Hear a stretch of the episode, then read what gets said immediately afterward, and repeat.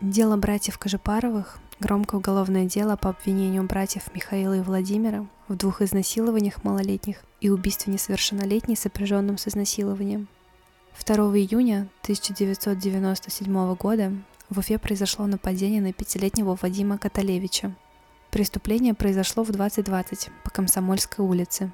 Пострадавший вышел погулять, но не успел даже выйти на улицу, как был остановлен неизвестным мужчиной. Тот набросил ему на шею шнурок, Слегка придушив, проколол ребенку глаза иголкой и, бросив на лестничной площадке, убежал.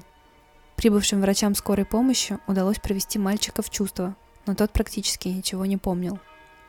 Первоначальная версия врачей была такова, что с ребенком произошел несчастный случай. Однако в больнице был обнаружен след на шее. Тщательное исследование глазных яблок показало, что они были проколоты каждая по 5-6 раз.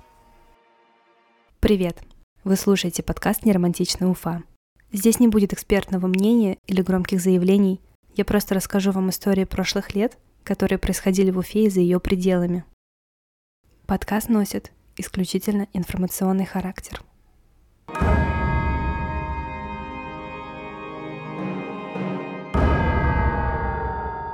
Нападение на Комсомольской улице вызвало шок у всего населения Уфы.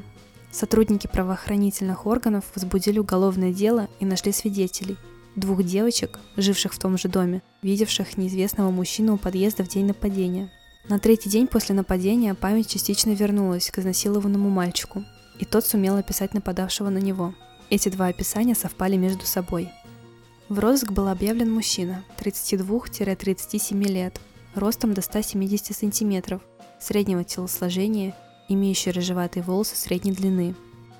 Тем не менее, на первых порах результатов это не принесло. Уфимцы подробно информировались о преступлении и вели себя весьма бдительно. В течение последующих после нападения 10 дней в милицию были сделаны десятки сообщений о подозрительных личностях, однако ни одно из них не подтвердилось. Несмотря на активность розыска, новое нападение произошло уже 13 июня 1997 года – Около 14.00 по приметам тот же мужчина напал на десятилетнюю девочку Альбину, ехавшую с ним в лифте дома по улице Авроры. Маяк остановил лифт между седьмым и восьмым этажами, затем придушил жертву и попытался ее изнасиловать. Планом маньяка помешала женщина, вышедшая на лестничную площадку. Он выколол Альбине глаза и убежал. Свидетели показали, что, возможно, насильник сидел на скамейке во дворе, и его приметы в точности совпали с приметами мужчины с нападения на мальчика – Фоторобот маньяка был распространен во всех людных местах города. 15 июня 1997 года маньяк был опознан его знакомым. Насильником и слепителем оказался Михаил Кожепаров, 1959 года рождения, уроженец Кустанайской области Казахской ССР, разведенный, ранее несудимый, имевший высшее педагогическое образование, не работавший. Вплоть до 1995 года он проживал в общежитии в Уфе, неподалеку от места первого нападения, и был опознан своим бывшим соседом, видевшим насильника в тот день. Как выяснилось, после отъезда из Уфы Михаил Кожепаров проживал в городе Аша, Челябинской области. Именно там маньяк и был задержан в тот же день. У всех жителей Аши известие о том, что Михаил Кожепаров оказался насильником-педофилом, вызвало шок. Генетическая экспертиза подтвердила совпадение группы спермы насильника с группой спермы Михаила Кожепарова. Тот поначалу отказывался давать показания, заявляя о своей невиновности, уверяя, что любит детей и поэтому выбрал профессию учителя. По воспоминаниям психиатров, исследовавших его, был человеком зашторенным, неохотно идущим на контакт, серой, незаметной в толпе личностью. Михаила Кожепарова признали здоровым и психически вменяемым, Вскоре маньяк дал показания по обоим нападениям и показал на следственных экспериментах, как они были им совершены.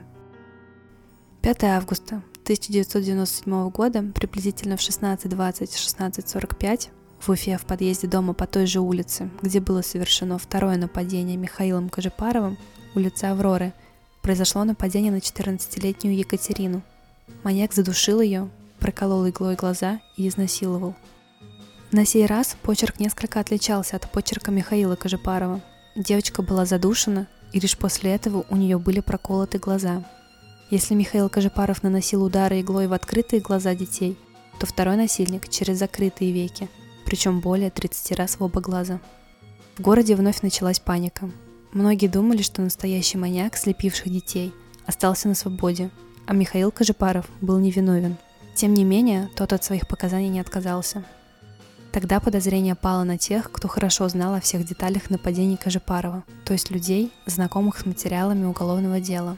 И в первую очередь на его младшего брата Владимира Кожепарова, 1963 года рождения, уроженца Башкирской АССР, работавшего обрубщиком сучьев в Аше. Владимир Кожепаров был арестован. Под ногтями убитой девочки были найдены кровь, фрагменты кожи и текстильных волокон от футболки. После чего второй задержанный начал давать показания.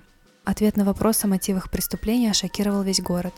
Владимир Кожепаров хотел представить невиновным своего брата Михаила, создав видимость того, что настоящий маньяк все еще на свободе. Дело братьев Кожепаровых получило скандальную известность тем, что о нем рассказывалось в столь известных передачах, как «Суд идет», «Криминальная Россия», программе Владимира Познера «Времена». В этих передачах оба брата заявляют, что они не маньяки, и показания были выбиты из них силой. Владимир Кожепаров был осужден первым в декабре 1997 года. Коллегия по уголовным делам Верховного суда Республики Башкортостан приговорила его к 25 годам лишения свободы. В марте 1998 года точно такой же приговор был объявлен и Михаилу Кожепарову. В июне 1998 года Верховный суд России изменил приговор Михаилу Кожепарову на 16 лет 10 месяцев лишения свободы. Срок его заключения истек в апреле 2014 года. Михаил Кожепаров умер в 2020 году от алкоголизма. Владимир Кожепаров освободился в 2022 году. Оба брата и после освобождения продолжали настаивать на своей невиновности.